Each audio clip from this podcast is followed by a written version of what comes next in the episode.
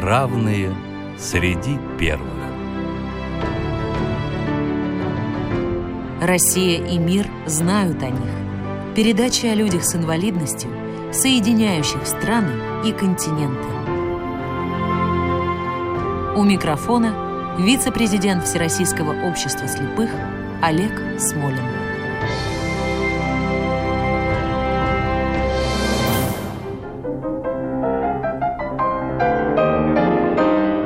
Здравствуйте! Эту программу мы в очередной раз начинаем с музыки одного из моих любимейших композиторов Людвига ван Бетховена.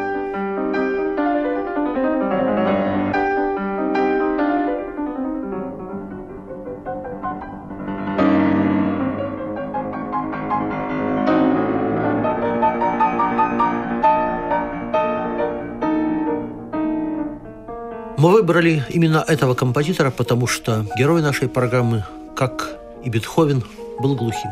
И потому что в своем роде наш герой может тоже считаться классиком, но только не в музыке, а в педагогике. Наш герой – Иван Карлович Арнольд, основатель первой школы для глухих в Москве.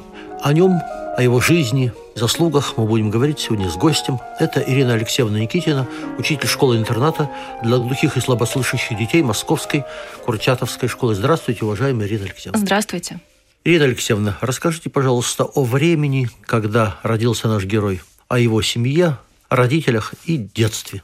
Родился Иван в Москве 25 сентября 1805 года.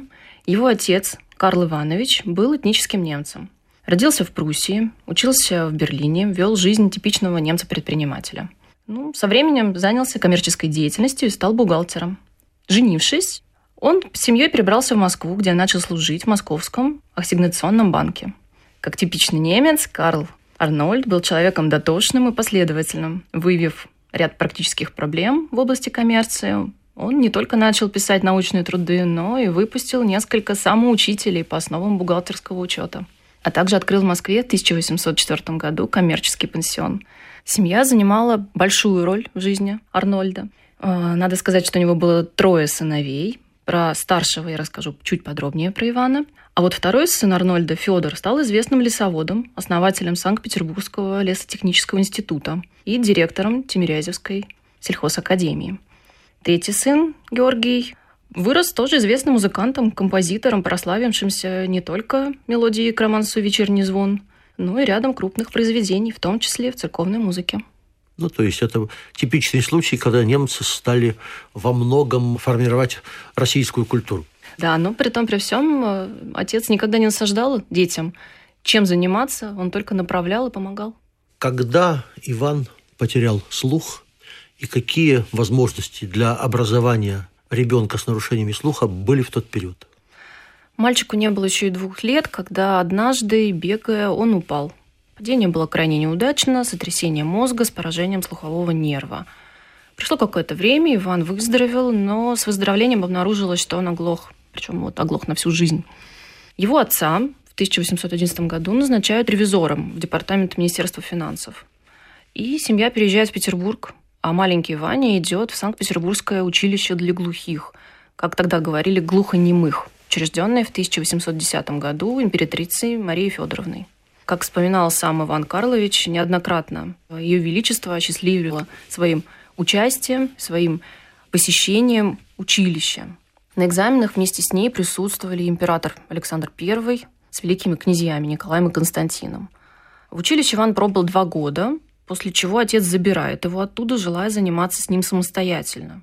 Что заставило Карла Ивановича забрать сына из училища, сейчас сказать сложно – не исключено, что его не удовлетворяла сама система, на которой было построено обучение. Ну, кстати, он же во многом ради сына и поменял свою карьеру и переезжал в Петербург ради того, чтобы отдать сына в это самое училище. Да, вот э, о чем и речь. Возможно, это не так просто было сохранить место. Ведь в первый год в этом училище было всего 9 детей, причем из очень знатных дворянских семей. Наверняка обучение было и очень дорогим. Но факт состоит в том, что Карл Арнольд решил заниматься с ребенком сам. Он посвятил сыну свой весь педагогический талант. В этот период мальчик с отцом много путешествовали по России. Заметив в сыне способности к рисованию, конструированию, механике, отец отправляет Ивана для дальнейшего образования в Берлин, в Академию художеств. И вместе с тем мальчик посещает э, местное училище глухих. Ирина Алексеевна, ну, мы знаем, что, как правило, в жизни каждого человека с инвалидностью, особенно ребенка, был кто-то, кто в него верил и помогал ему двигаться вперед.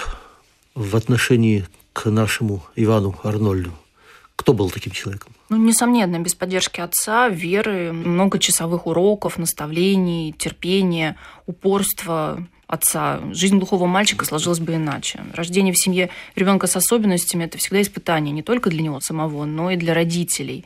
И мы можем с уверенностью сказать, что Карл Арнольд справился с этим отлично. Хорошо. Итак, мы остановились на том, что Иван был отправлен в Дрезден для получения художественного образования. Как это произошло и как развивалась его художественная карьера? В 1816 году для дальнейшего образования отец отправляет Ивана в Берлин, в Академию художеств. Вместе с тем мальчик посещает местное училище глухих. В 1819 году отец переводит Ивана в известный в то время пансион Карла Ланга, там он пробыл около трех лет, в течение которых и было закончено его общее образование. А вот уже в 1822 году он переехал в Дрезден и поступил там в Академию художеств, которую он окончил с серебряной медалью, получив диплом художника. В 1825 году, по возвращению в Петербург, он получил место художника при Императорском Эрмитаже. А затем был переведен на должность классного топографа в Департамент государственного имущества. Арнольд вращался в творческой среде и служил художником, но скорее по необходимости, чем по зову сердца. Ведь семья Арнольдов жила более чем скромно. Карьеру художника Ивана Арнольда совершенно не привлекала. А вот педагогический дар, очевидно, был семейным. Как отец, который, увидев проблемы в обучении коммерции, создал свой пансион, так и Иван, понимая сложности жизни глухого в мире слышащих, задумал училище. Это было его заветной мечтой. Как мы помним, в то время на всю Россию существовала всего одна школа для глухих детей, причем очень небольшая. И тогда, соответственно, Иван Арнольд задумывает создание следующей школы, школы в Москве. Расскажите, пожалуйста, о становлении его как сурдопедагога. Спустя несколько лет после смерти отца Ивану Карловичу предложили быть гувернером при глухом сыне почетного гражданина Сазонова – Успешный результат после двухлетнего пребывания в доме Сазоновых показывает, убеждает его, что он может и должен вести дело о развитии глухих. Поэтому в 1852 году, сняв соответствующую для небольшого пансиона квартиру, Арнольд принял к себе пятерых малолетних учеников.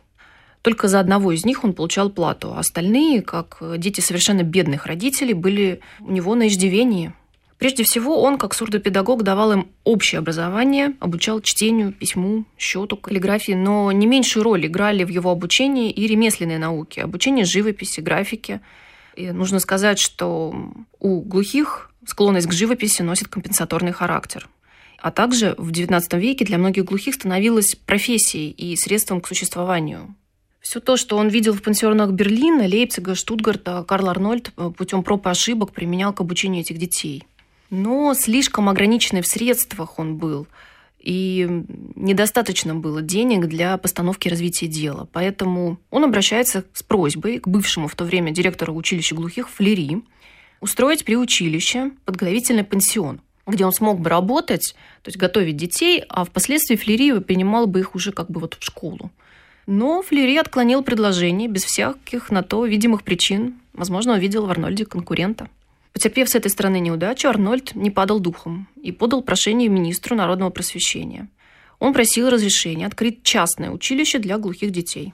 Спустя два месяца он получил письмо попечителя Санкт-Петербургского учебного округа Мусина Пушкина, который пожелал лично провести экзамен ученикам. И надо сказать, что дети блестяще выдержали испытания. И как результат, 13 февраля 1853 года разрешение на открытие училища было получено. Вскоре число учеников достигло 11 человек. Публичные экзамены проводились ежегодно, и результаты каждый раз поражали. Желая всецело отдаться педагогической деятельности, Арнольд оставляет службу в министерстве с чину титулярного советника. Но с выходом в отставку лишился и значительной доли материальных средств для содержания училища. Поэтому был вынужден выхлопотать от управы благочиния свидетельство на право обращаться с просьбой о пособии к частным благотворителям. А тогда требовалось такое право? То есть просто так обратиться было нельзя? Вот, к сожалению, нет. Поэтому нужно было везде и всюду попросить разрешения. Ну да, как говорил позднее Сергей Витте, купить брюки может каждый, но надеть их можно только с разрешения министра внутренних дел. Продолжайте, пожалуйста. А в это вот поистине тяжелое время судьба все-таки жалилась над Иваном Карловичем и послала ему в помощь Павла Александровича Веймарна, сына сенатора, который сам, будучи глухим, особенно сочувственно отнесся к делу Арнольда, охотно приняв на себя звание попечителя училища. Надо сказать, что Павел Александрович не только помогал из собственных средств, но и разделял труды по сбору пожертвований и, когда мог, оказывал помощь, горячее содействие. Вейнмар состоял попечителем училища в течение 15 лет. Ну что ж, теперь давайте расскажем, как работала созданная школа, кто и чему обучал глухих детей. Училище очень часто посещали многие важные лица. Чаще всего бывал генерал-адъютант ростовцев главный начальник всех военно-учебных заведений. Он был восхищен работой Арнольда и его отношением к детям, отмечая, что он им как родной отец. После очередного экзамена Иван Карлович получил запечатанный конверт. А в нем оказалось 300 рублей, присланных государыней и слова в изъявлении монаршей милости за любовь к Отечеству. Да, напомним, что 300 рублей тогда – это не то же самое, что сейчас. Я думаю, что это самое меньшее 300 тысяч, а скорее гораздо больше. Ну что ж, давайте теперь расскажем нашим слушателям, как работала созданная школа, кто чему обучал глухих детей. Дела училища стали принимать хороший оборот, но принимая во внимание, что в Петербурге в то время уже существовало казенное училище для глухих, а между тем в Москве, в самом сердце России, такого училища не имелось, и в нем, по мнению компетентных лиц, существовала настоятельная потребность, Иван Карлович признал полезным и необходимым перевести училище в Москву. В 1860 году он получает разрешение от московского генерал-губернатора и переселяется в Москву с пятью воспитанниками. Как вы помните, первоначально их было 11. Шесть из учеников родители не захотели отпустить из Петербурга, а вот пять все-таки переезжают. С собой он берет еще одного преподавателя, секретаря и экономку. Первое помещение, которое занял Арнольд в Москве с училищем, было в Долгоруковском переулке. В апреле этого же года прошел первый публичный экзамен в доме Пашкова – и этот день, как писал позже сам Иван Карлович в своей автобиографии, надо считать днем основания в Москве училища. Ну что ж, продолжим после музыкальной паузы.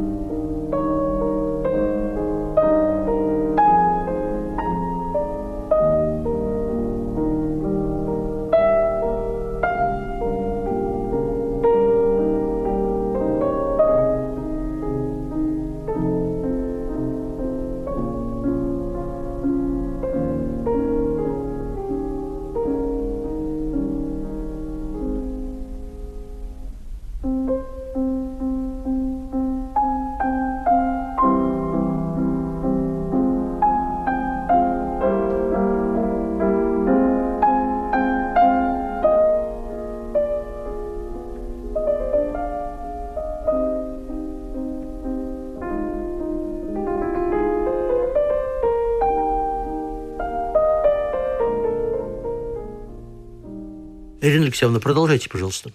В день открытия училища не имело ровно никаких средств. Сразу возникает вопрос, почему? Надо отметить, что очень дорого обошелся переезд из Петербурга, а затем и немало расходов было по устройству училища в Москве. Поступило еще три ученика, в комнатах было тесно, неудобно для занятий и очень дорого. Необходимо было перевести училище в более подходящее помещение, а средств не было никаких. Арнольд обратился к генерал-губернатору Павлу Алексеевичу Тучкову с просьбой одолжить ему из его собственных денег 2000 рублей с обещанием выплачивать каждый год по 500 рублей. Генерал Тучков, живо сочувствуя необходимости открытия в Москве училища для глухих, исполнил просьбу. Тысячу рублей он просто пожертвовал из своих сумм безвозвратно, а еще тысячу он дал в виде займа. Но при этом как бы долг он тоже погасил, сам Тучков. Через какое-то время через приглашение господ губернаторов к пожертвованиям в пользу заведения. Через какое-то время вскоре Арнольд получил повестку на 300 рублей, присланные в пособие училища от ее императорского величества, государственной императрицы. То, То есть, есть еще уже раз. еще раз, да, она оказывает содействие. Заручившись таким образом средствами, Иван Карлович перевел училище из прежней квартиры в небольшой дом, а затем еще в один и еще. И вот такие перемещения с квартиры на квартиру истощили все средства. На заведении снова образовался долг. Ивану Карловичу было очень трудно, но он не отчаивался. Вскоре потребовалось новое здание, но прежде силами благотворителей было создано попечительское общество о глухонемых, как тогда говорили. В 1869 году председателем попечительского совета и главным благотворителем стал Павел Михайлович Третьяков. Я думаю, здесь нам надо остановиться и напомнить нашим слушателям о том, кем был для Москвы и для всей русской культуры предприниматель-меценат Павел Михайлович Третьяков.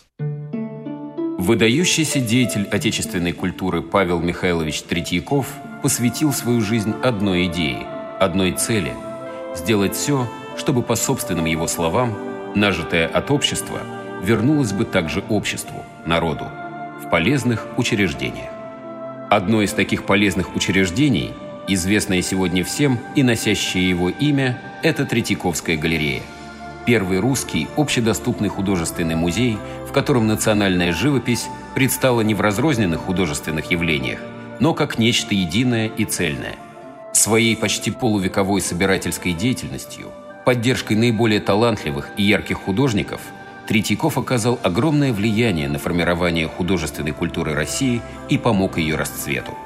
Но кроме этого, благодаря благотворительной деятельности Павла Михайловича Третьякова было создано первое в Москве училище для глухонемых детей, которое он, став членом попечительского совета, обеспечил средствами на годы и десятилетия вперед. Так что потом училище стали называть по имени его создателей – Арнольда Третьяковским. Продолжим, Ирина Алексеевна.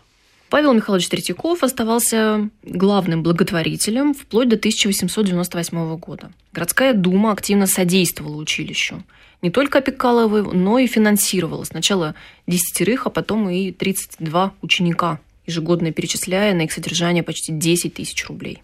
Говорят, при этом Третьяков не очень любил то, что сейчас называется информационным шоу по поводу своей благотворительности. Абсолютно точно. Во... Все делал не публично, тайно и скрытно. В отличие от многих других, кто жертвует рубль, а пиара осуществляет на миллион.